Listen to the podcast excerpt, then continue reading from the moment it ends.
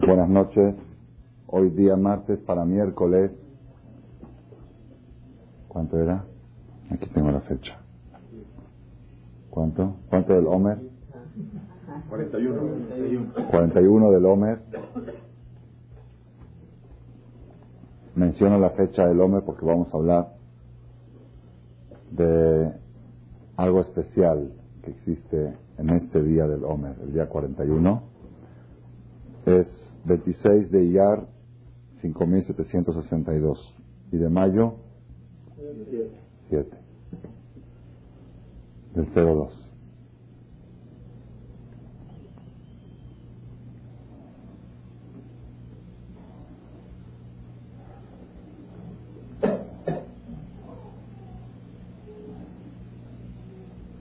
Como ya saben ustedes, los días que hay poca asistencia en las conferencias, por causa de lluvia o por algunos otros motivos, es una señal que son de las conferencias más importantes. Como el Satán no quiere que mucha gente lo oiga, por eso manda lluvia, manda cosas y situaciones, pero verdad esperemos que se grabe bien el cassette y con eso podemos evadir al Satán. Hay un concepto que vamos a desarrollar la noche de hoy que vale la pena escucharlo, analizarlo, estudiarlo y sacar las conclusiones. Vamos a iniciar con una parte del Talmud.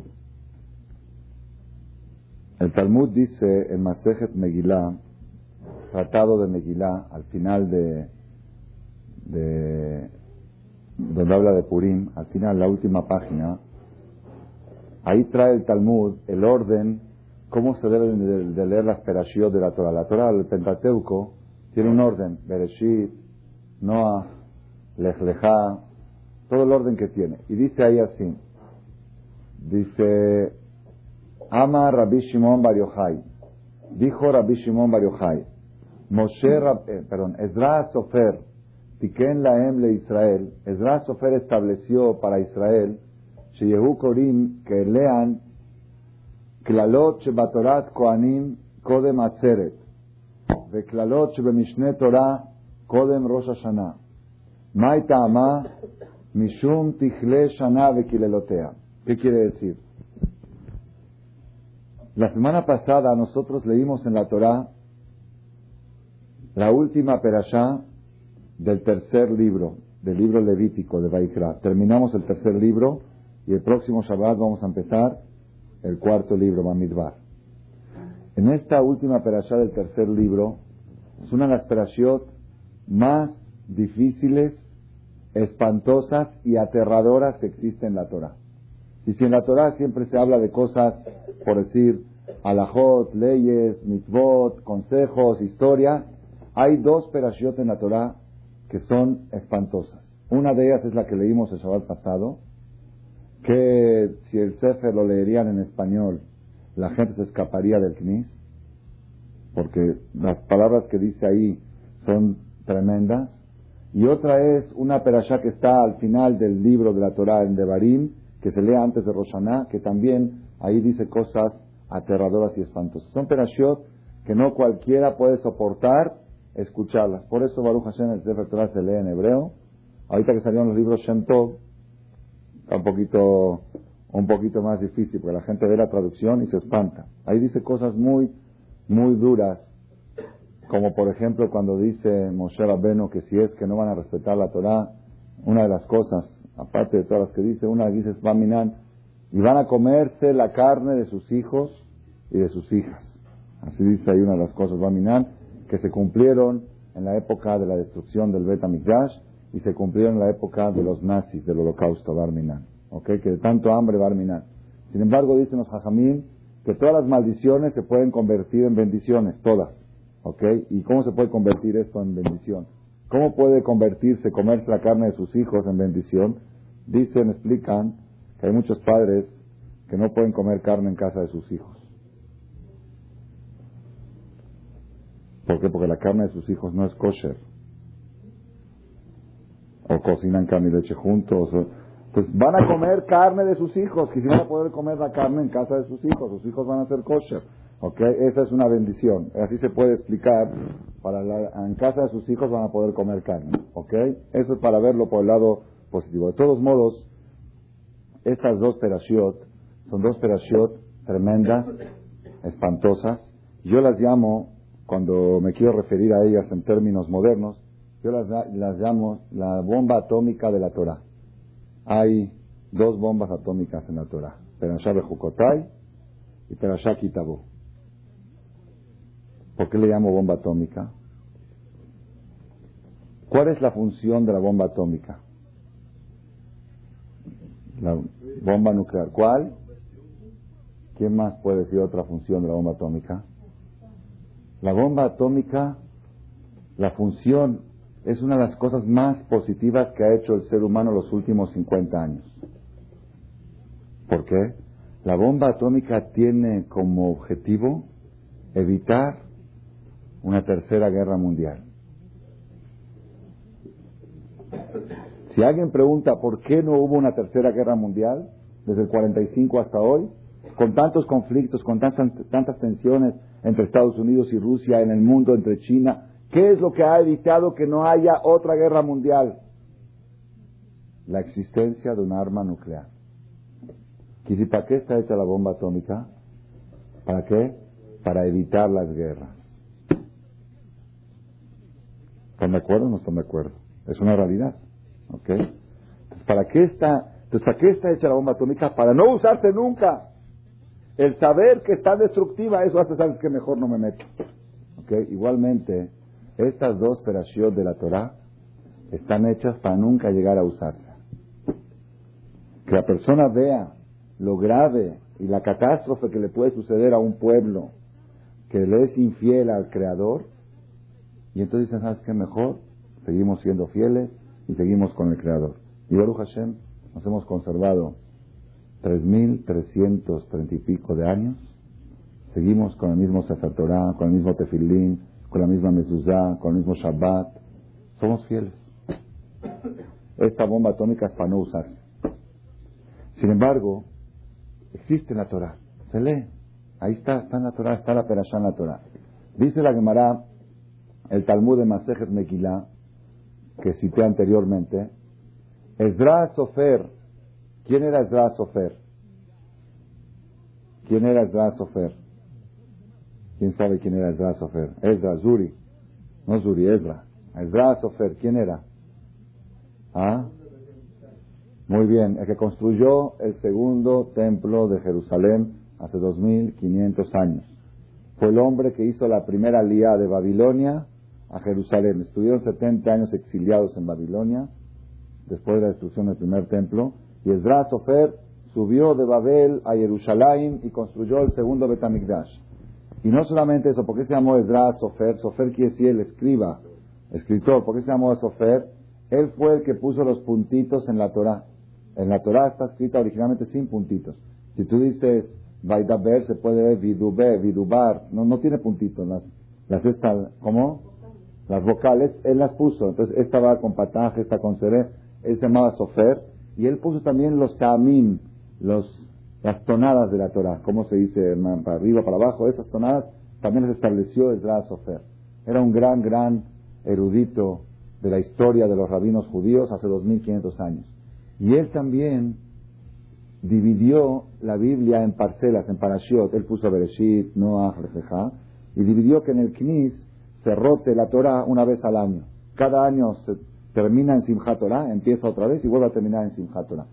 Y el acomodo, que él acomodó las Perashiot, no son casuales, sino son causales. Tienen una causa y una coincidencia. Él programó que estas dos Perashiot, estas terribles Perashiot, estas bombas atómicas de la Biblia, de la Torah, estén ubicadas en dos etapas del año. Una antes de Shavuot, que la que leímos la semana pasada, Shavuot va a ser la próxima semana, antes de Shavuot, y otra antes de Rosh Hashanah. En septiembre, antes de Rosh Hashanah, está la otra bomba atómica de la Torah. ¿Por qué estableció Esdras Sofer estas dos perashiot terribles en estas dos fechas? Dice una razón, una razón. ¿Cuál es la razón? Y esto es lo que yo quiero llegar, a esto me quiero acercar. ¿Sabes por qué? Se tigle shana vequilelotea. Para que termine el año y sus maldiciones. Que acabe el año, cuando leemos esta operación tenemos que pensar que acabe el año y sus maldiciones. Pregunta el Talmud, ¿está bien la bomba atómica que está en Devarim en septiembre? Esa sí es antes de fin de año, antes de Rosh Hashanah, para que termine el año y sus maldiciones. Pero la que leímos ahora antes de Shavuot, ¿qué acaso Shavuot es año nuevo? ¿Acaso Shavuot es Rosh Hashanah? Shavuot no es Rosh Hashanah. Dice el Talmud, sí. Shavuot, Talmud hace dos mil años, la Gemara Masejet Megillah. Shavuot, Rosh Hashanah. Shenemar, como dice la Mishnah, Beatzeret al Perot Ailan. En Shavuot se juzga el fruto de los árboles. Hay cuatro épocas que son año nuevo en el calendario hebreo, Arbara Sheshanim. Uno de ellos es el primero de Tishri, el que conocemos en septiembre. Y hay otro año nuevo que es Shavuot. Shavuot es año nuevo. A tal grado es año nuevo que tiene la fuerza y la energía de que termine el año y sus maldiciones, que empiece el año y sus bendiciones. Tenemos que saber, Rabotai, esta idea que estamos transmitiendo, solamente esta, vale la pena todo el esfuerzo que hicieron para venir a la conferencia bajo lluvia y se mojaron desde que estacionaron el coche hasta que entraron aquí. Nada más para saber qué, para saber que estamos por entrar en año nuevo, en el calendario hebreo, con todo lo que implica. Así como la persona en el año nuevo de septiembre, de Rosh Hashanah, se emociona y se quiere terminar un año con todas sus cosas negativas y empezar un año nuevo con fuerza, con energía, con bendición, con todo lo que uno se emociona en Rosh Hashanah, esa misma sensación debe de embargar al Yehudí antes de Shavuot. Y uno puede preguntarse, ¿Qué? No entiendo. ¿Qué año nuevo tiene esto? Tenemos que saber una cosa. Rosh que conocemos en septiembre, es aniversario de la creación del mundo. El mundo se creó en Rosh y cada vez que cumple años el mundo, celebramos Año Nuevo. Shavuot es aniversario de matrimonio, aniversario de bodas del Creador con el pueblo de Israel. ¿Qué es más importante, aniversario de la creación del mundo o aniversario de boda?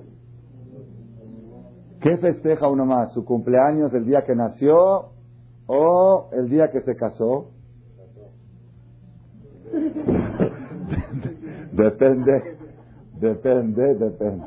El primer año aniversario de bodas generalmente se hace muy mucha fiesta, primera cumplimos primer año de casados el segundo, el tercero. Después de 10, 12, 13 años, algunos aniversarios de bodas, ni siquiera se acuerdan la fecha, y otros hacen Tisha El día que me casé, Barmina.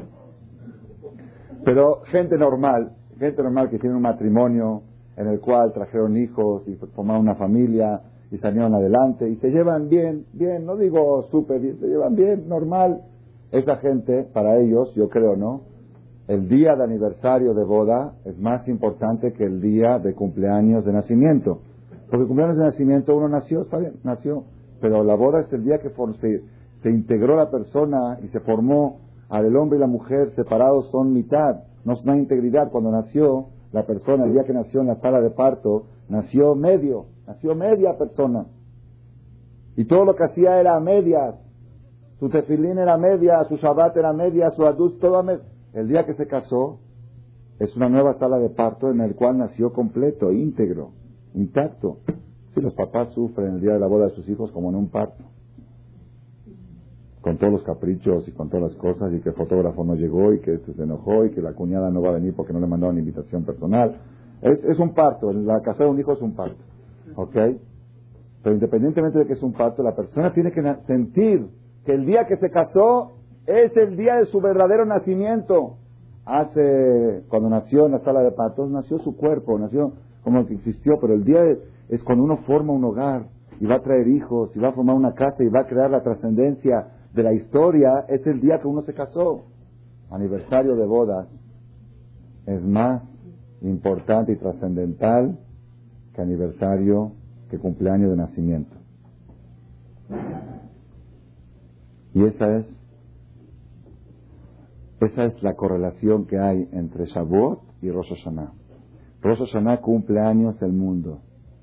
Pero ese mundo, sin el matrimonio que hubo posteriormente en el año 2448, después de la creación, cuando el mundo cumplió 2448 años y medio, en el mes de Nisan, desde Sivan se creó una alianza eterna, un matrimonio inseparable entre el Creador y un pueblo de la tierra, que es el pueblo de Israel. Ese día es el verdadero año nuevo para nosotros. Para el pueblo de Israel es más trascendente Shavuot que Rosh Hashanah. ¿Por qué? Porque si no fuera por Shavuot, ni sabríamos que existe Rosh Hashanah. ¿Quién nos dijo que existe Rosh Hashanah? ¿Quién nos enseñó a tocar sofá? La Torah. ¿Y la Torah cuándo fue entregada? El Shavuot. Si no tuviéramos Shavuot, no habría Roshaná, no habría Shofar, no habría Kippur, no habría Sukkah, no habría Lulav, no habría Simchat Torah. ¿De dónde Simchat Torah? no hay Torah. No habría Puri, no habría Pesach, no habría Rosh no habría Shabbat, no habría Dus, no habría Knis, no habría Halevis, no habría Shamis, no habría turcos, no habría Idis, no habría Pidión, no, habría conferencia de Marcela tampoco. ¿De qué va la conferencia? No habría este librero. Todo lo que, todo todo lo que somos y todo lo que vemos, no habría Hazonish, no habría Stapler, no habría el Rav Shach, el eh, el Rav Kaduri, todo eso no existiría. No habría Maimónides, no habría Rizal, si no fuera, entonces ¿qué, qué es más trascendente? ¿El primero de Tishri o el 6 de Sivan? El 6 de Sivan. Tan trascendente es el día de Shavuot que lamentablemente hay mucha gente que ni sabe que existe. Porque Sukkot la gente la conoce por las cabañas, y Roshaná por el sofá, y Kippur por, el ayuno y las velitas, y Purim por los disfraces, y Pesach por las galletas y por todo el relajo. Usted distingue, se destaca. Shavuot. Yo me acuerdo cuando me di cuenta de esta, cuando me di cuenta de este, de este error, yo la verdad siempre me eduqué, las fiestas son las fiestas, pero cuando hace unos años empezamos a sacar los libros con traducción y fonética, entonces cuando llegaba sacamos primero el libro de Roshaná. Cuando sacamos el libro de Roshaná, le dije a mi secretaria, habla a conseguir donadores para poder distribuir los libros de Roshaná. Oiga, estamos sacando unos libros de Roshaná. Ah, qué bueno, yo dono 100 libros de Ilunishma, yo dono 50, muy bien. Hazak Baruch repartimos 3.000 libros, muy bien. Al otro año sacamos Kippur. A la Kipur sacamos 5.000. Kipur está más buscado. Okay. Después sacamos el libro La Gadá de Pesa. Uh, la Gadá de Pesa, 5.000 la Gadá de Pesa. Oye, estamos distribuyendo en las escuelas. Sí, cuenta conmigo con 100 libros. Para, ok. Le Ilunishmat, Le Atlajá, Le Verajá. Uno, uno pidió mil libros. Eh, mucha emoción. Sacamos el libro de Purim, la Megilat Esther también. Verajá, Atlajá. todo muy bien. Luego sacamos el Mahzor de Sukkot, el que viene todos los restos de Sukkot un poco más difícil fue, pero también ahí va. Luego el Magdor de Pesach, el que viene todo el grandote, todo el resto de Pesach, el que se llevó usted a Canadá, ese, que me dijeron que lo disfrutó mucho, ese, también, hablamos, Baruch Hashem, Belia y Narame Porat Yosef, todos los libros salían.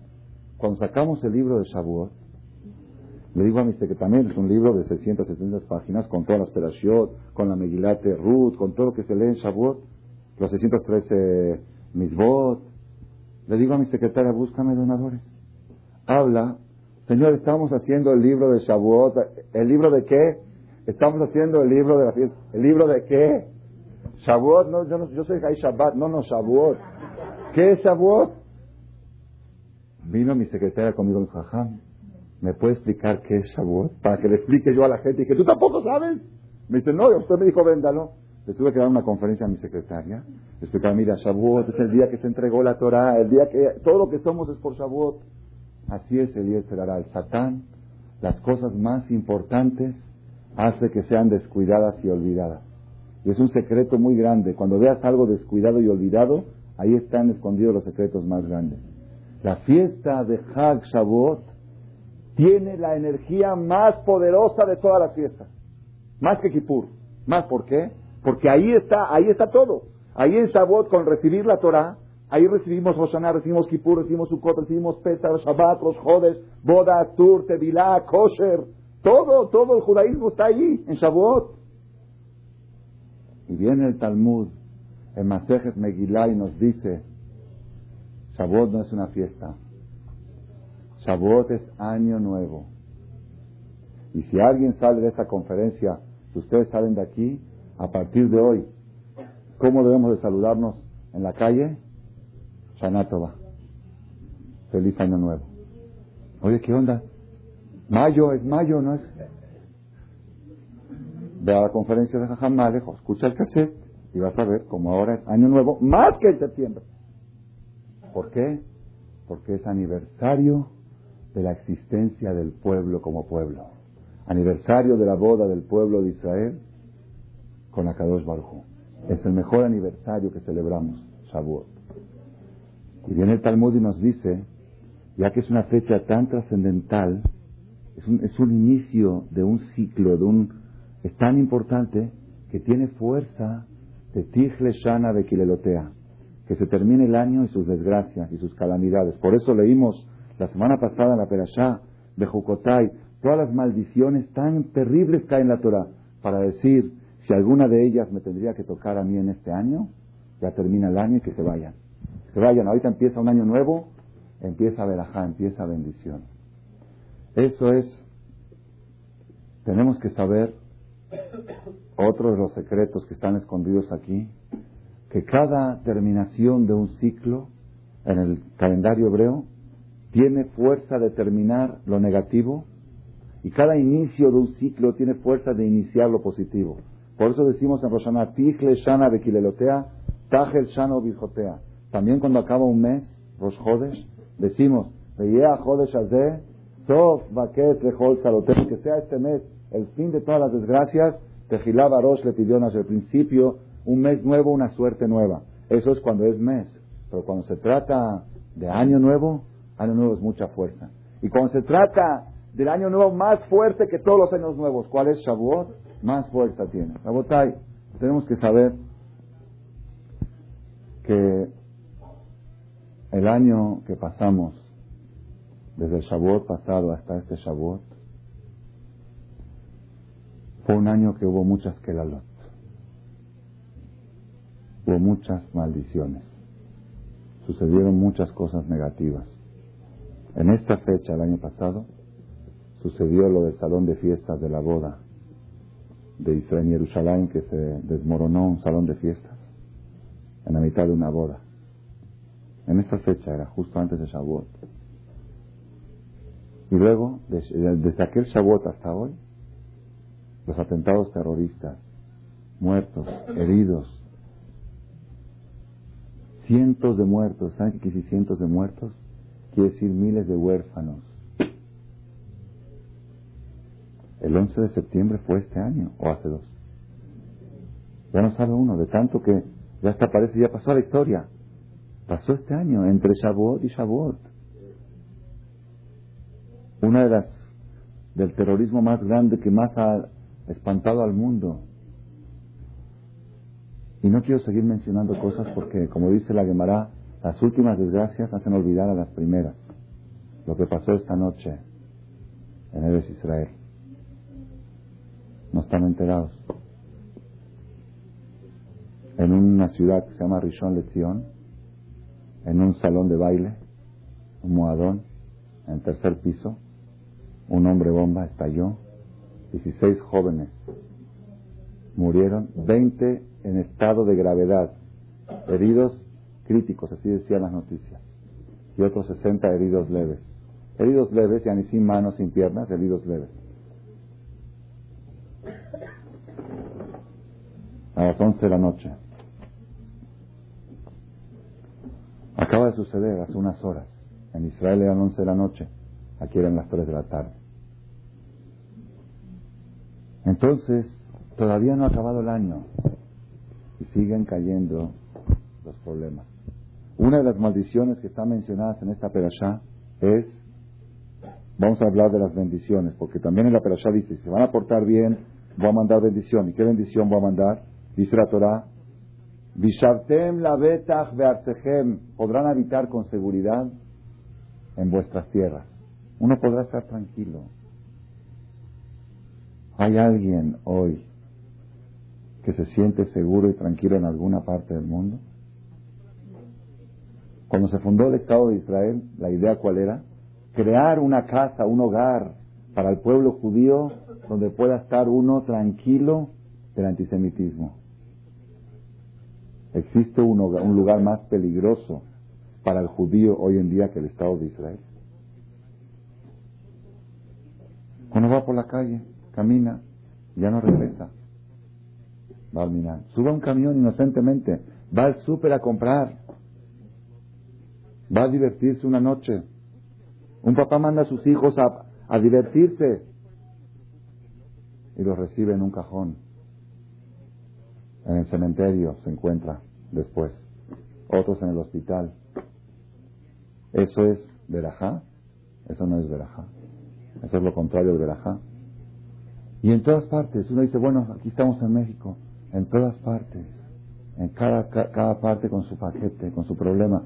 Esta semana vino una persona, subió al Sefer aquí en el CNIS, en Marcela, persona joven de treinta y pico de años, estaba pálido, blanco, se fue a Panamá de negocios, cuando regresaba de, de ahí para el aeropuerto, con un taxi, asaltaron al taxi en la mitad de camino, los asaltantes se subieron al coche, y empezaron a, correr. La policía los detectó, los empezó a perseguir. La patrulla que los estaba persiguiendo volcó, se dio vuelta al carro, ok, y ya no los pudo alcanzar.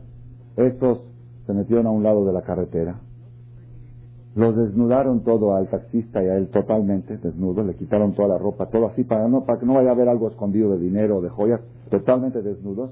Mientras vino la cadena de televisión, no sé si la CNN, ah, porque la policía mandaron a, avisar, y se aparecieron en la televisión desnudos, les trajeron ropa ellos mismos, jazitos. Estaba aquí espantadísimo. Vino, subió al jefe y dijo a Gomel, una persona va de negocios. En las últimas 24 horas cayeron tres aviones en el mundo. En las últimas 24 horas.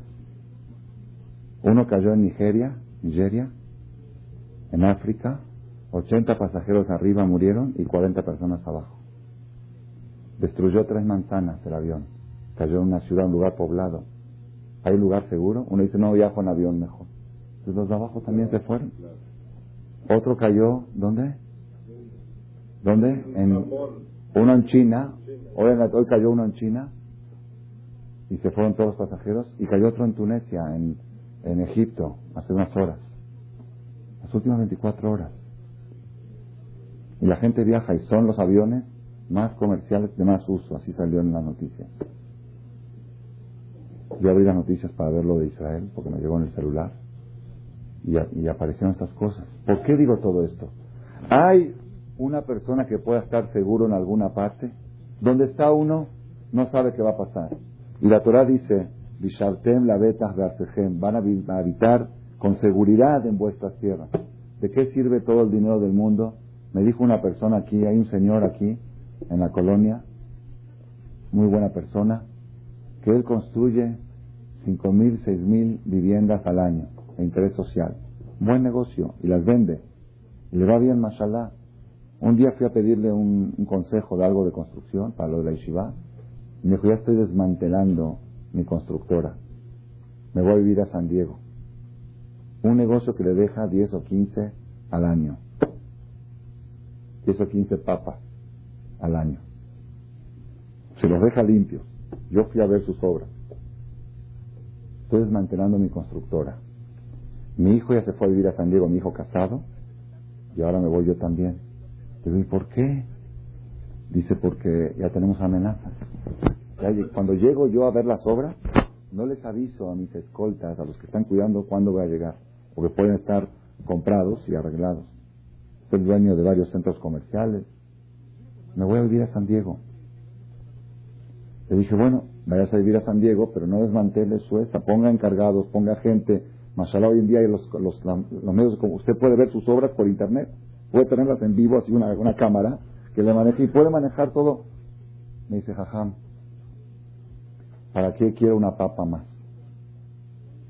Dice, si voy, tiene una mansión en Bosques de Reforma, una mansión, una casa que vale tres, cuatro papas. Una mansión, ¿ok?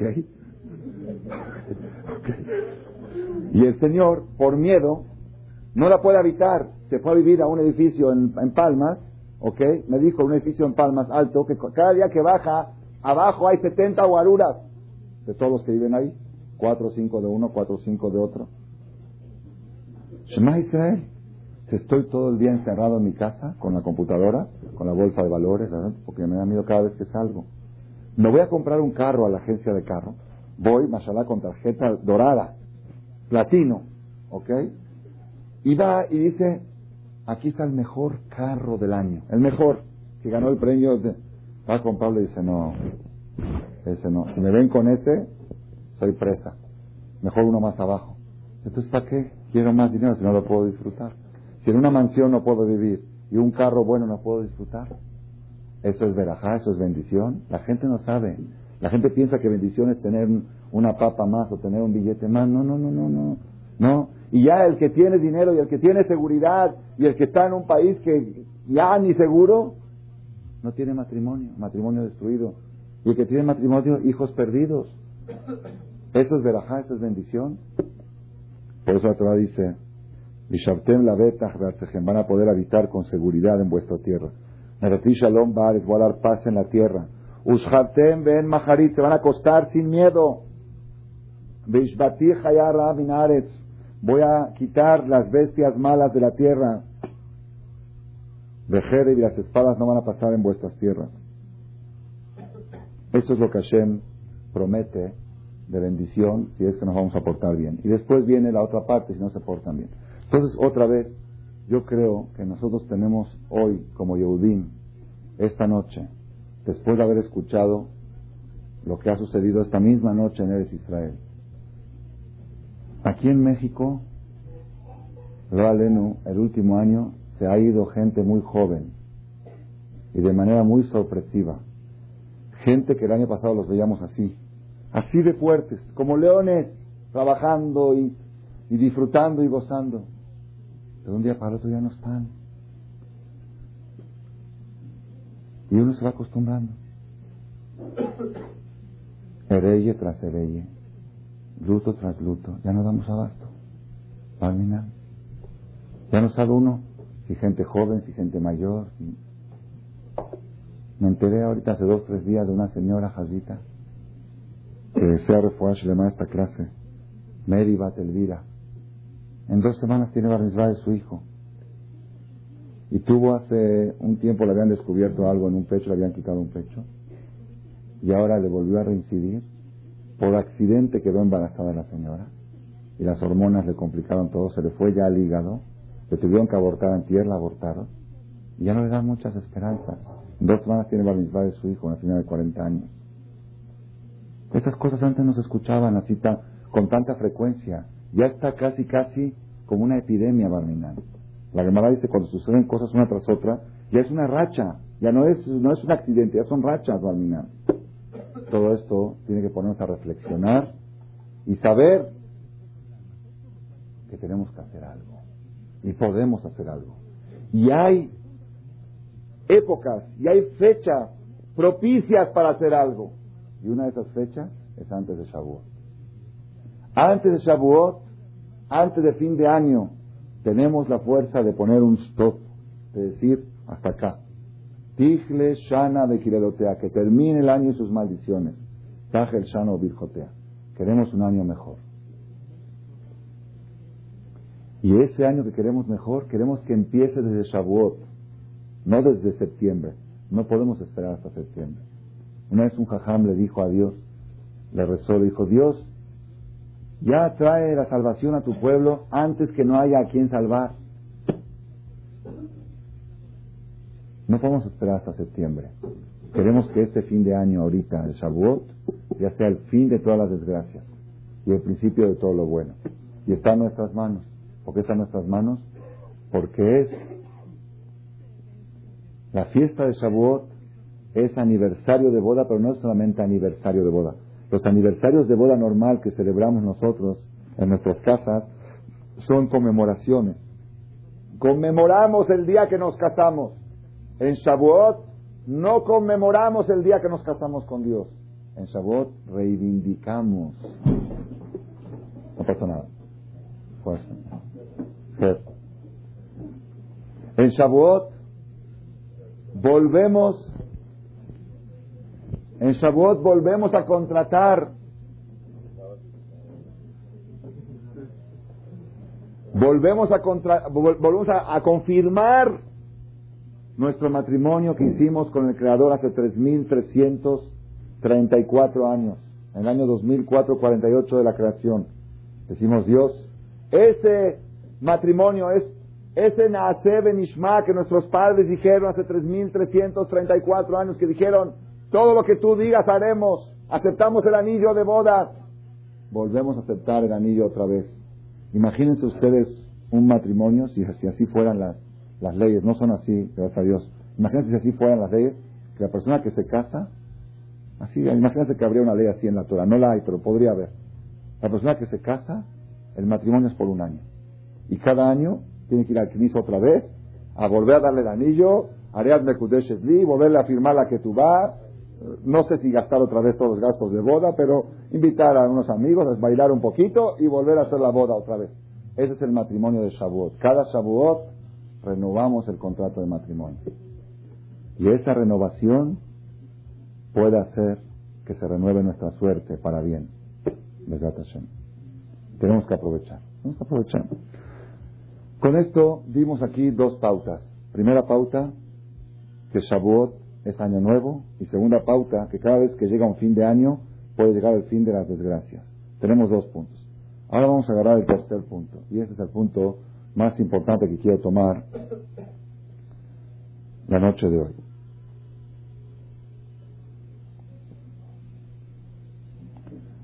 ¿Qué podemos hacer para aprovechar esta fecha del calendario, que según lo que estamos diciendo ahora, tiene una energía muy positiva. ¿Cuál es la energía positiva? De terminar con todas las desgracias y empezar con algo bueno. ¿Cómo podemos aprovecharla? ¿Cómo podemos hacer para que no se nos vaya de las manos estos días? Vamos a dar una pauta. Hashem, que también está en la perashá que leímos y la descubrí este año por primera vez. Nosotros cuando hablamos de bendición, ¿Qué, vemos como bendición? La vida, bendición, la salud, bendición, la parnasá, el éxito económico, bendición, la armonía familiar, bendición, eh, la seguridad, bendición, es bendición. O, no, eso es todo, eso es bendición. ¿Algo más se les ocurre? Tener una buena mujer es una bendición, tener un buen matrimonio, tener bendición, tener hijos, bendición. Y maldición, pues todo lo contrario, enfermedades, muertes, eh, problemas económicos, pleitos sociales, eh, inseguridad, eso es maldición, ¿ok? Sin embargo, ahora vamos a escuchar de la Perashá, saqué, pude extraer, pude captar algo nuevo este año por primera vez. Vamos a ver cuál es la clave de todas las bendiciones. Hay una, frase clave, una frase clave. Y si tenemos esa frase con nosotros, ya tenemos toda la bendición. En una sola palabra. En vez de decir salud, éxito, para nosotros, una, una frase. ¿Cuál es la frase? Dice la Torá, cuando habla de las bendiciones, le dice Hashem al pueblo de Israel. Venatatim mishkani betojejem. Pondré mi morada dentro de ustedes. Velotig al nafshi Y no repudiará mi ser a ustedes, no los voy a repudiar, moraré con ustedes. y caminaré dentro de ustedes, caminaré junto a ustedes. ¿Qué quiere decir? Aquí hay algo muy clave, fácil y sencillo. Dios, Hashem, es todopoderoso, todopoderoso. No hay quien pueda contra él. Cuando decimos Agadol, Agibor, Anora, el fuerte, ¿qué dice el fuerte? no hay más fuerte que Él. No hay fuerza contra la fuerza de Él. Cuando decimos Anorá, el temible, el hombre más valiente, que no le teme a nada, pues a Él le tiene que temer. No hay quien no le pueda temer a Él. No hay algo más grande que Él, más fuerte que Él y más poderoso que Él. Es Hashem. Hashem todos los días reparte de todo. ¿Qué reparte? Mejalkel Jaim de Gesed. Jaim, tomen vida, con benevolencia, con abundancia. Hashem todos los días reparte Parnasá, millones para acá, mándale a Saba 20, a este 50, al otro, a Reichman, aquí 10, manda abundancia, todo, todo, todo el mundo, reparte, acá. ¿Ustedes creen que se le hace muy difícil echar unos milloncitos para aquí? Echa, canaliza unos para acá, a él, no le, a él no le hace daño si le mandas tres, cuatro menos, que vengan para aquí. Lo más fácil para Hashem es dar parnasá, dar... Entonces, ¿cuál es toda la clave? La clave es una sola. Si Hashem está contigo, si Hashem está al lado de ti, ya estás hecho. Ya estás realizado. Porque está al lado de ti y eres su hijo y te quiere, va a permitir que alguien le haga daño a su hijo. ¿Va a permitir que alguien lo asalte? ¿Va a permitir que alguien lo enferme? ¿Va a permitir que alguien le haga un daño si es mi hijo? ¿Ok? Pero si papá tiene a su hijo a distancia y no lo ve, pues le pueden hacer daño y... Oye, que le están golpeando a tu hijo, ah, es que no me di cuenta, por decir así. Si está Hashem contigo, si está Hashem contigo, no hay de qué temer. Todo está resuelto. Cuando Hashem se distancia de uno, ahí pueden llegar los problemas. No hay lugar para que lleguen los problemas mientras esté la presencia divina, al lado de uno. Esta es una clave, y esto no lo digo yo, lo dijo el rey David en varias ocasiones. David Amelech dijo, Gam kielech begetz almavet en el Salmo, Dios es mi pastor. Gam kielech begetz almavet, aunque esté yo en el borde de la muerte. Lo irarra. No tengo miedo de nada. Lo irarra. No le tengo miedo al mal. ¿Por qué? Kiatai Madi, tú estás conmigo. ¿Tú estás conmigo? Dijo mi maestro Rabbi Díez de Ben David. Le dijo David a Dios, ¿sabes qué Dios? Llévame al infierno, pero contigo. A donde me quieras mandar, pero contigo. Si estoy contigo, no, no hay mal. Al lado, porque Dios es la fuente del bien. En la fuente del bien no puede haber mal. Donde hay mal, es porque hay falta de Dios, falta de energía, falta de luz. Si está la luz divina, no puede haber enfermedad. Si está la luz divina, no puede haber muerte. Si está la luz divina, no puede haber, no puede haber asaltos, no puede haber inseguridad, no puede haber pleitos. No puede haber falta de Shalom Bait en un matrimonio si está la luz divina ahí. Si falta Shalom Bait es porque Dios está lejos de ese matrimonio. Entonces quiere decir que la clave de todo cuál es. Que Hashem esté contigo. Es toda la clave. Y eso lo decimos, hay un salmo, el 122, lo decimos en Arbit, en la noche. Shila Malot, voy a alzar mis ojos a las montañas, me ¿De dónde vendrá mi ayuda? Yo necesito ayuda. ¿De dónde va a venir mi ayuda? Cada quien está su ayuda en su, en su sector, en su, en su tipo de problemas. ¿De dónde vendrá mi ayuda? ¿Cuál es la respuesta? Ezri Meim Hashem. ¿Qué quiere decir Ezri Meim Hashem? Mi ayuda, no dice mi ayuda Me'et Hashem, de parte de Dios. No dice de parte de Dios. Meim Hashem, de con Dios. Mi ayuda viene de estar con Él, no de parte de Él. Diosito, mándame verajá. No, no hay mándame verajá. Tú recíbeme al lado tuyo y la verajá viene solita. La ayuda no viene desde el cielo, no. Si tú bajas el cielo a la tierra y lo tienes aquí al lado tuyo, ya, ya está tu ayuda. Adonai Sebaot y mano. Si Dios de los ejércitos está con nosotros, Misgá hablando lo que ella cosera, ya tenemos la protección. Ya tenemos la protección constante, no hay asaltos, no hay secuestros.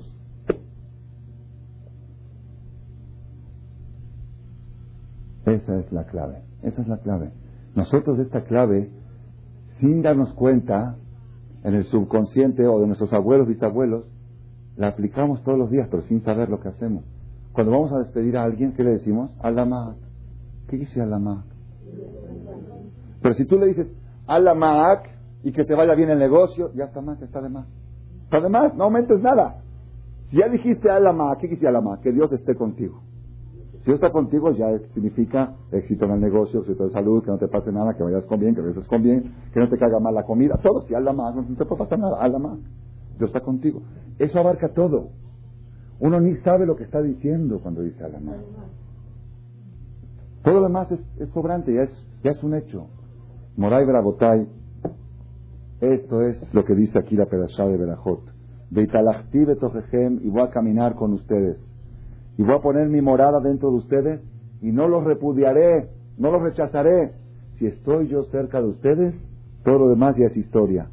Ya lluvias, verajá, parnasá, salud, seguridad, shalom, matrimonio, todo, todo lo demás es historia.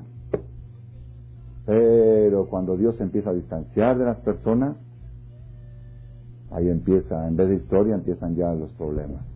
Y la persona tiene que estar, cada problema, luchar para resolverlo y enfrentar y llorar y, sufrir. No sufra. Ponte a Dios al lado tuyo y todo está resuelto. Y aquí viene la pregunta. Ah, ¿Cómo hacemos, cómo hacemos para que Allah ma'ana? ¿Saben qué quiere decir? Para que Allah ma, que esté contigo, mana, que esté con... ¿Cómo hace la persona?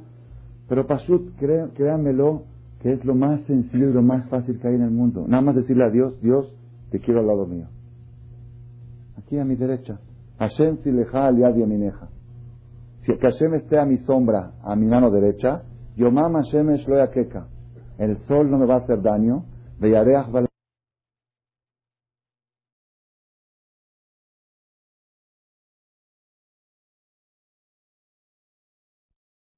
Caminar con Dios, con Borola, es todo. ¿No está fácil? Está muy fácil.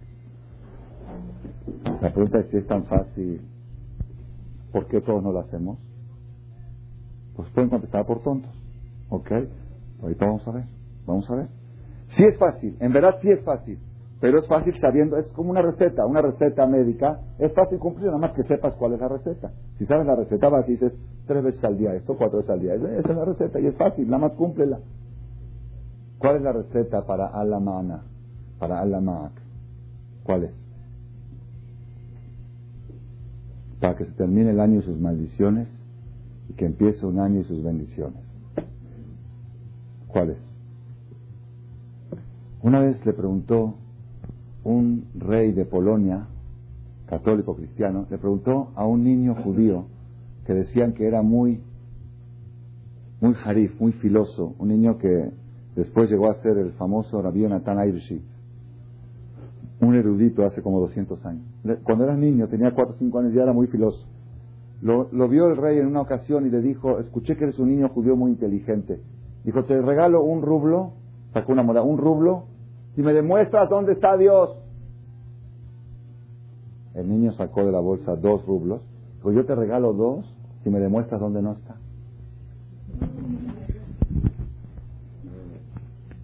Dime dónde no está y te doy dos rublos. Una vez le preguntaron a un jajam grande, ¿dónde está Hashem? ¿Dónde está Dios? Porque uno puede decir, oye, jajam dijo Alamak, Alamak, pero Dios está en todas partes. Meloco Lares que bodó, llena toda la tierra su honor. Entonces, ¿qué es eso de Alamak? Alamak, y Mana, y Mao, y con el Gire, y con Ejía, y con todo, ¿qué es Alamak? Con todo está Dios, ¿qué es Alamak? Dijo el jajam, ¿Dónde está Dios? Dios está donde lo dejan estar, donde le permiten estar. Es todo. Tú tienes que adecuar tu corazón para que la presencia divina pueda estar contigo, que no provoque ningún rechazo. Y si es así, no hay ninguna razón para que no esté. No necesitas hacer algo especial para que esté, no. Normal Él está, él abarca todo, Él está en todas partes. Nada más cuando ve un rechazo, se hace a un lado aquí no puedo estar. Entonces, lo que tienes que hacer es evitar el rechazo. ¿No está fácil? Está muy fácil. La pregunta es, ¿y qué es lo que provoca el rechazo? ¿Qué es lo que provoca el rechazo? Yo nada más les voy a dar un ejemplo. a veces con ejemplos las cosas se entienden más fáciles que con palabras y con disertación. Un ejemplo. Así, pero imagínenselo, vengan, viajen conmigo en el ejemplo, ¿ok? Imagínense ustedes que nos avisan de Eres Israel que va a venir a México a visitar por primera y por única vez en la historia el jajam más grande del mundo. Por decir así, vamos a suponer que nos dicen Rav Shah, Shah, el de la foto de allá, que falleció este año, que se enteraron ustedes cientos de miles de personas en su entierro, falleció a los 107 años, él nunca estuvo en México. Suponte que nos dicen va a venir Rafshah a México. ¿Ok? O el que no le llama mucho la atención, Rafshah, 50 años atrás, va a venir Jafet Haim. Ese sí han escuchado de Jafet Jaim. Jafet Jaim. El que hizo todo el sistema del la Shonara, no tengo aquí la foto de él. Jafet Jaim. O el que no le llama la atención Jafet Jaim, Babasali. Abu Hasira, que tampoco nunca estuvo en México. ¿Escucharon de Abu Hasira? ¿Ok? Bueno. Va a venir a México única vez en la historia. ¿Ok? Y el Jajam, como es cabalista, él con sus cabalá, con sus cosas, dijo, ¿dónde me voy a hospedar? Le ofrecieron el hotel presidente, el hotel Nico. No, dijo, ahí no, no es lugar para mí. Dijo, ¿dónde me voy a hospedar? En tu casa. Tu casa. Cada quien que piense que le dicen, en tu casa. Dijo, Jajam, va a estar tres días en México y quiere estar los tres días comer y dormir en tu casa. ¿Lo recibes o no lo recibes? Ay, qué honor. Ay, no puede ser. No sé, yo, yo quién soy. Este, el Jajam dijo que según la Cábala, las almas tienen química en el cielo, no sé qué, en tu casa. Ahí donde tú vives, en tu dirección. De veras, de veras, sí, de veras. Hizo un sorteo y salió por tu casa. ¿Cómo se emociona uno? Primero que todo, que hace? Le habla a la señora, a la suegra. Vengan a ayudar a mamá, ayúdame a hacer kipe y a hacer todo y a preparar. ¿Ok? Va a venir el jajam, el jajam, a los hijos y hijos, todos va a venir el jajam, va a estar el jajam, la semana que entra llega, empieza ya a pirata, hombre, a contar, faltan cinco días, faltan cuatro días. Está bien. Ya después de que pasó la emoción, están haciendo los preparativos, llega la mujer a la casa, la mujer, el hombre a la casa, voltean a ver y dice, jajam va a estar aquí, y ese cuadro, ay, hay un cuadro de una mujer semidesnuda, ok, me da pena, va a estar aquí, Abu un hombre tan, tan santo, y, el cuadro ese, ¿sabes qué? Guárdalo. ¿Ok? Luego va y dice, va y dice, está bien, ya va a venir Jajam, muy bien todo. ¿y ese muñeco que está ahí? Esa figura. Yo no soy, yo no soy tan religiosa, yo no somos tan religiosos, pero mi shanjate de Jajam, por cabot, por respeto al Jajam, ay, eh, llévalo. Ya quitaron más o menos los cuadros, las figuras, ¿ok? Y luego viene el aparato ese cuadrado, ¿ok? Dice, yo, soy, yo no soy religioso, no quiero engañar a nadie, pero no es cabot, va, a venir mucha gente, va a estar jajam aquí sentado y va a ver eso, y si va a venir alguno de mis hijos se equivoca y lo llega a entender, se va a ver de repente alguna escena pornográfica de alguna novela o algo. Marminan, este, el jajam, ¿sabes qué? Agarra el, aparato cuadrado al cuarto de la muchacha. ¿Ok? Y así, ya limpió todo toda la sala, todo muy bien. Luego dice, es que me da pena, no tengo ni un libro de Torah. Si el jajam me llega a pedir un homás, voy hasta Knis a traerlo. Si me pide, habla a la tienda de Jerusalén, de México, por favor, mándeme un chat, mándeme un libro, prepara un libro, donde iba la tele puso ahí el chat, donde iba, ok, ok. Nada, yo no soy religioso, pero viene el jajam. Ay, hasta el jajam, me da pena, ok. Ya después que más o menos acomodó, la recámara del Jajam también quitó cuadros, quitó cosas, quitó figuras, había fotos de artistas, de futbolistas, de, carreras de coches, todo, quitó todo, le adaptó el cuarto al Jajam, todo, le puso sus libritos ahí. Luego dice, híjole, el Jajam va a comer en la casa. Yo en mi casa, el Zefar y el Levan, pues, ahí la llevo, pero no para el nivel de, de Jafet Jaim, de Abu de Babasali. Y Bon Michan, venga por favor a hacer. Le hablan a Ivón, por favor, urgente, vajillas nuevas, tevilá, agalar, limpieza, dedicat jamés, quita esto, no pongas esto, la olla esa no. La igire que no vaya a tocar la comida. El jajam en la casa, ay, cabot, shahater, todo muy bien. Ya después que preparó toda la casa, la, vajilla super kosher, todo, ok, ya llegó el día que va a llegar el jajam. Ya va a llegar, ya está a punto de llegar, a las 4 de la tarde va a entrar a tu casa. Toda emocionada la mujer, se volteó a dice, ¿en minifalda? ¿Con pantalones? ¿Escotada? Ay, yo no soy religiosa, pero jajam está, va por cabot de él, va, se mete al vestidor, préstame una falda, préstame una esta, ya. Jajam, shalom, pase, jajam. Están los libros, aquí está, tome asiento, la casa, Anoji Pinitia, va, la casa está sagrada, santa, va a checar la meduzá, a besar la meduzá, Oye, me da pena, me da muy chiquita, hace cinco años que no la reviso. Mejor tráeme de esas gigantes. Que... ¿Por qué? Porque va a estar el jajam en mi casa. Va a estar el jajam en mi casa. Nada más por eso, nada más por, por, por el respeto. No, no, no va, no queda, no queda. Con un jajam de tanta categoría, no queda esta ropa, no queda esta vestimenta. No puedo estar sin kipá delante del jajam. Ay, ay, ay, Ribono Shelolam. Si Jafet Jaim no puede entrar a tu casa como está ahora, así como está, y Rabshak tampoco, ¿cómo puedes creer que Dios va a entrar a tu casa? ¿Cómo lo puedes invitar a tu casa? Muhaib, Muhaib. Ahorita sales de la conferencia y dices, Dios, alama, ven conmigo, vamos, órale, vamos. ¿Está preparada tu casa para que yo entre? Entonces, dirá a Dios, espérame en la puerta. Hago un poco de acomodos y luego... ok, eso es. Abotay. Lo digo en forma de risa, pero es la realidad. Yo hablo para mí, no hablo para... Que la persona tiene que saber el secreto del éxito es alama, que Dios esté contigo. Es todo. Nada más, para tener una idea de si Dios puede estar contigo o no puede estar contigo, Él puede estar en todas partes, nada más que no le provoquen rechazo. Para tener una idea si tu persona le provoca rechazo a Dios o no, imagínate que está aquí al lado tuyo Jafet Haim, Babastali, Obadiah Yosef. Es, imagínate, así, así, así, así está bien, está bien, no hay, no hay ningún conflicto, no hay ningún choque, pues sigue, no hay problema. Si sientes que no va, menos va a ir con Dios. Porque esos son alumnos de Dios. Dios es lo más sagrado de lo sagrado de lo sagrado. ¿Qué estás comparando? ¿Jafet Jaim con Dios? Esto es, esto es lo que tenemos que tomar en cuenta. La persona necesita estudiar en la Torah cuáles son las cosas que provocan rechazo, cuáles son las cosas que provocan que Dios no pueda permanecer al lado de uno. Y en esta ocasión les voy a mencionar solamente dos. Dos. Hay una, no son muchas, ¿eh? Es decir, la persona puede comer taref barminan, lo alenu es haram, y no provoca que Dios se vaya. No necesariamente.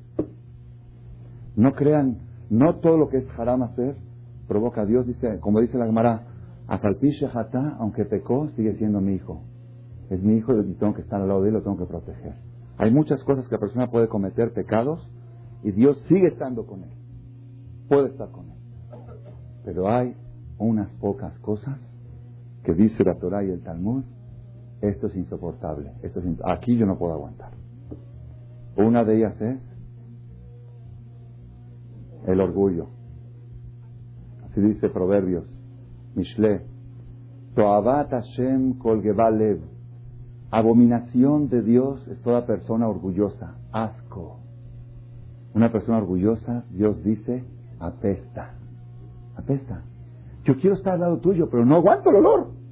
Y tu orgullo, tu altanería, tu forma de, hablar, tu forma de despreciar a la gente es intolerable. Ahí yo no puedo estar. El día que aprendas a hablar un poquito con más humildad, ahí voy a estar al lado tuyo.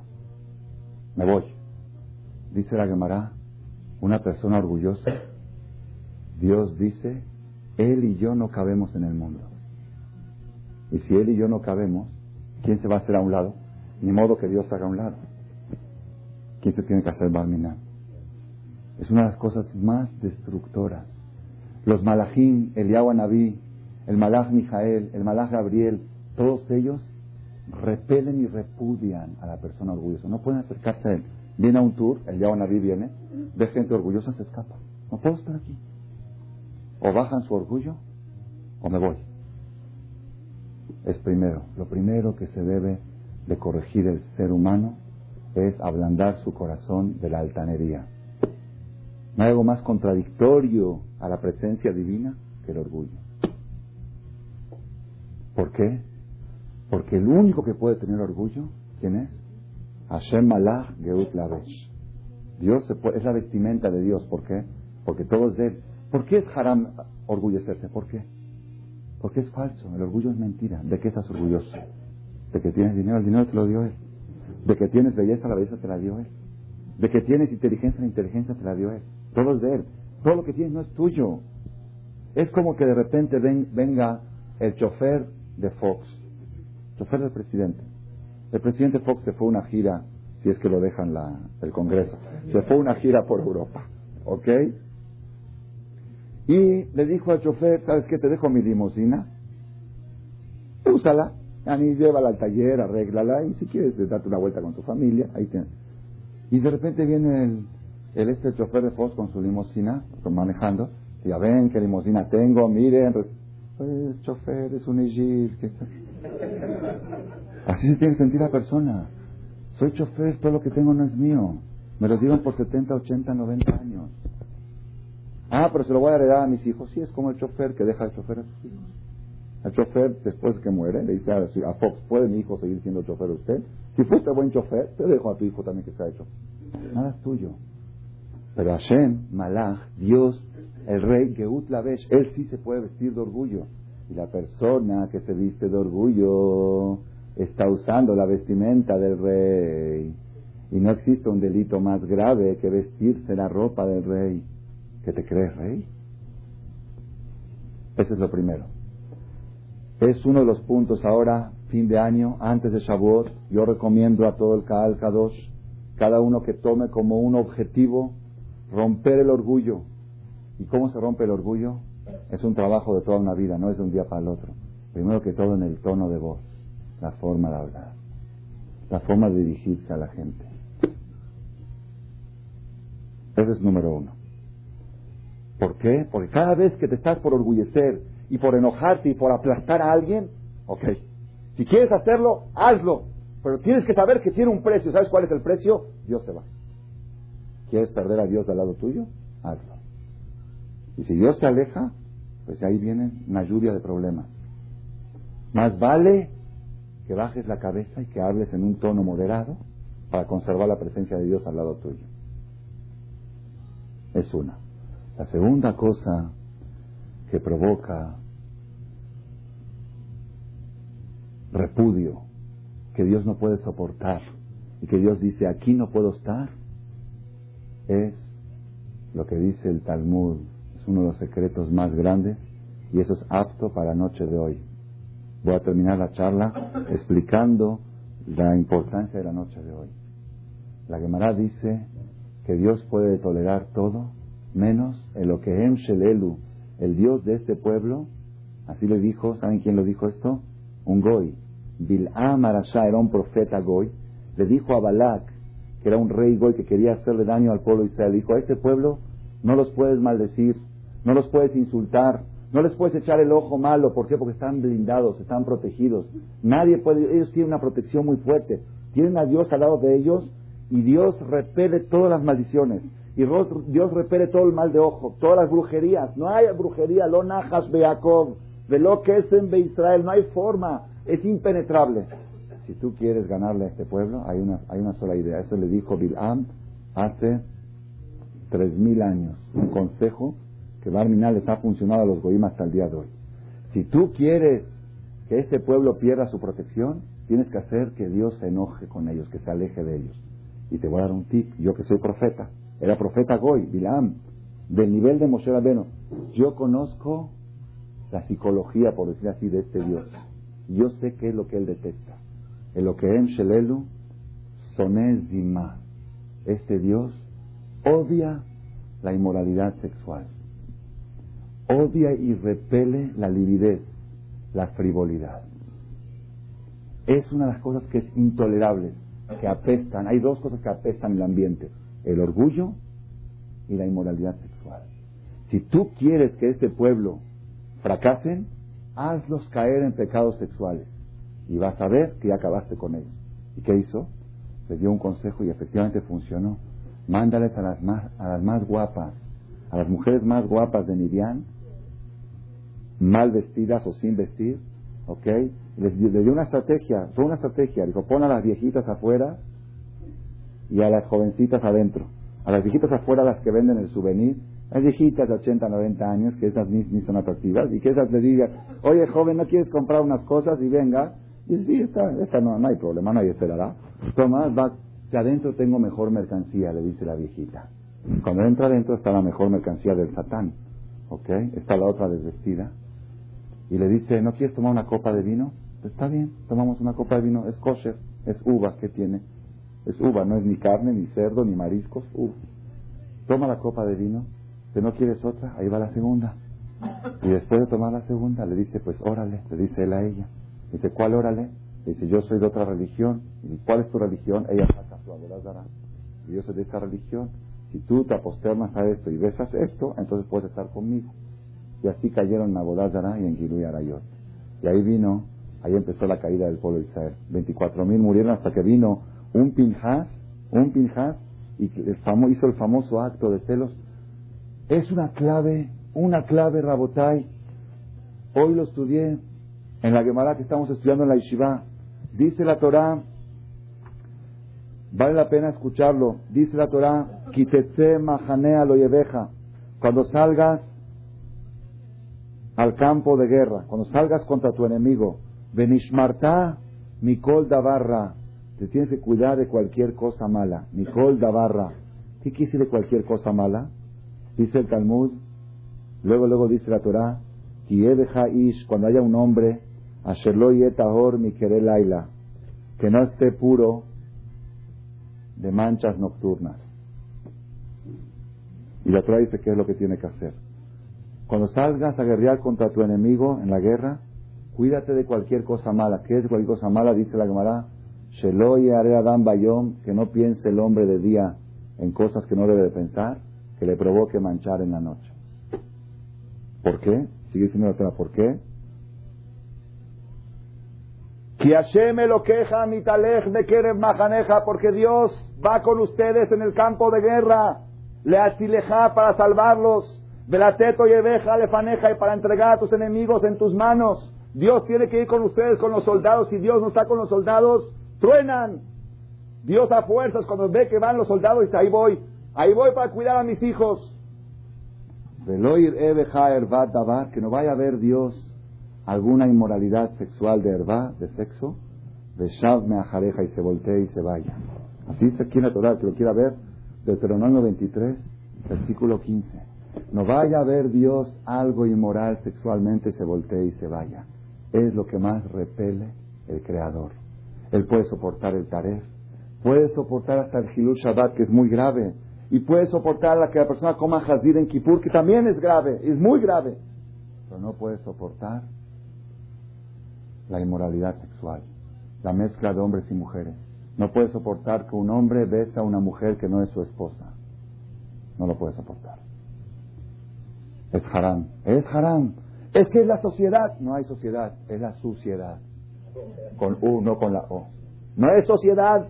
Eso lo inventaron la sociedad moderna, la que ha destruido matrimonios, la que ha destruido al mundo. La sociedad de la Torah dice, los besos son para tu madre, para tu mujer y para tus hijos. Los besos son sagrados. Ay, ¿cuánto vale un beso de un hombre que, se, que reparte 300, 400 besos al día. Así yo vi, yo vi una vez entré a una fiesta, vi un chavo, que estaba con su novia al lado, y había un grupo de chavas. Y luego le da uno a su novia. Son besos baratos. Ustedes saben cuánto cuesta un beso de un religioso, uh, hasta que lo saca. Pero ese sí vale millones de dólares. Es solamente para su mujer, para su mamá. Le besa la mano, le besa a su mamá a su mujer, a sus hijos. Eso es, esa es la conducta correcta. La persona que quiera que termine el año y sus maldiciones y que empiece año con bendiciones, hay una sola receta. Alamac, ten a Dios al lado tuyo. ¿Cómo? Baja tu orgullo, número uno. Y número dos, empieza a mejorar tu conducta sexual, tu conducta con el sexo opuesto. Vas por la calle, ves un anuncio, voltea la cara. Eso no es para mí. Eso es para los illaros. Eso es para los perros y para los gatos. No para un yehudí. El asco, eso no es para mí. Eso es inmoralidad. Barminan, ves encendido una película, una novela.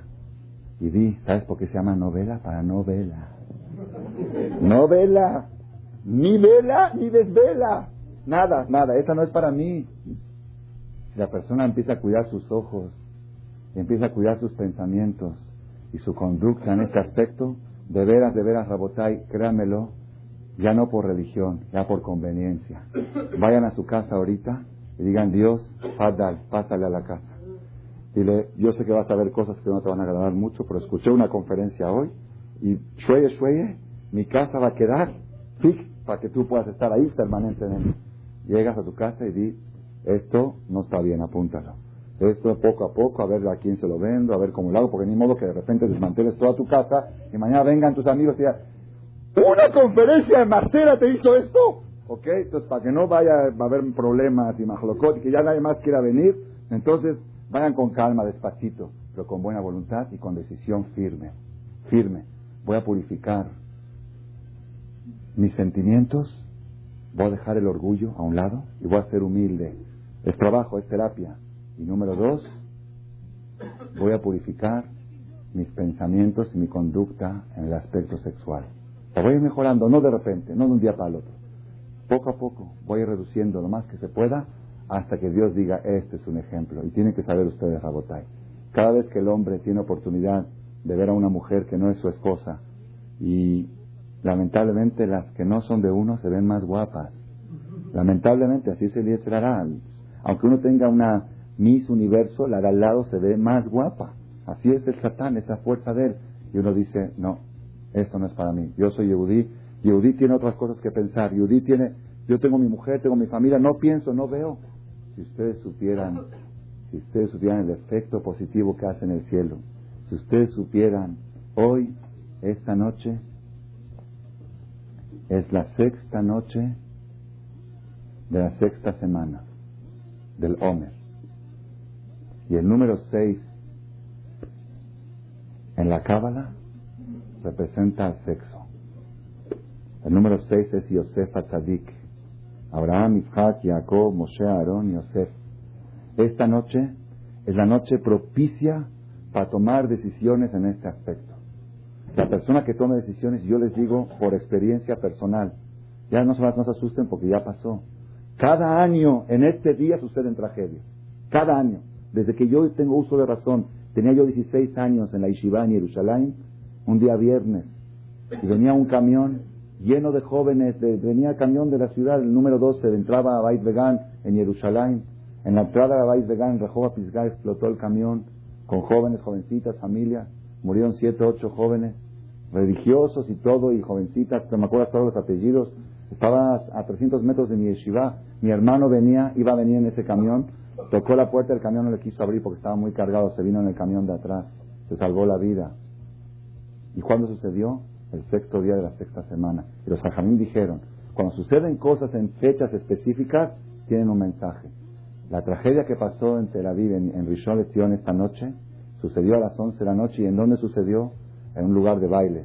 Esas personas que murieron son tzadikim y van directamente al Ganeden porque murieron por ser judíos.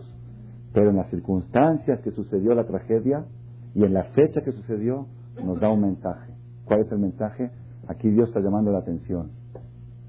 Hay cosas incorrectas que se está haciendo en el pueblo de Israel. Esos bailes, esas cosas, esas noches, esos reventones. Reventones para los reventados, no para los yehudí. El yehudí no es reventado. El yehudí es sagrado, es digno, es hijo de Hashem, es príncipe. Si nosotros tomamos esta noche del Omer, sexto día de la sexta semana, Yesod Sheba Yesod, pregúntele usted a que sabe un poquito de Kabbalah, ¿qué quiere decir seis al cuadrado? ¿Qué quiere decir sexto día de la sexta semana? ¿Qué quiere decir Yesod Sheba Yesod? Y vamos a entender por qué Baruch Hashem hubo menos gente que siempre en esta conferencia y por qué este día de hoy, hoy, hoy ustedes están recibiendo la receta para terminar con las maldiciones y empezar con las bendiciones. Fin de año, Shavuot. Shavuot va a ser el próximo jueves de mañana, del jueves en ocho. ¿Ok? Rosh Hodesh va a ser el sábado en la noche. Estamos entrando en una etapa final y esa etapa final va a terminar con los problemas y va a empezar con cosas buenas. ¿Cómo va a empezar? Cuando llegue Shavuot, vamos a recibir la Torah y decir, Dios, esta es la Torah, este es el matrimonio que hicimos contigo, somos fieles al matrimonio y por esta fidelidad no te separes nunca de nosotros, quédate al lado de nosotros y voy a terminar mi charla con una frase, Alamaco.